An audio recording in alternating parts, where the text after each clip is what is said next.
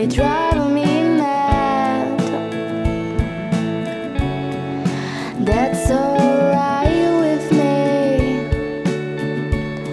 It's really no fuss. As long as you're next to me, just the two of us. You're my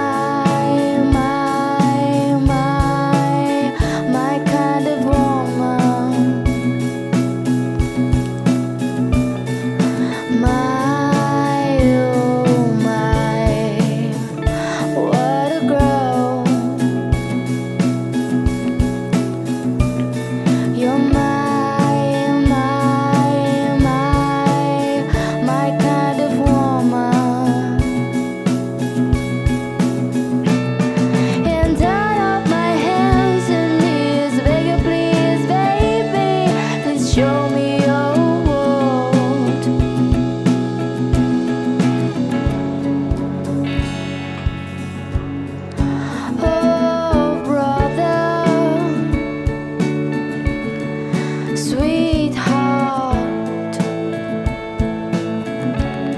I'm feeling.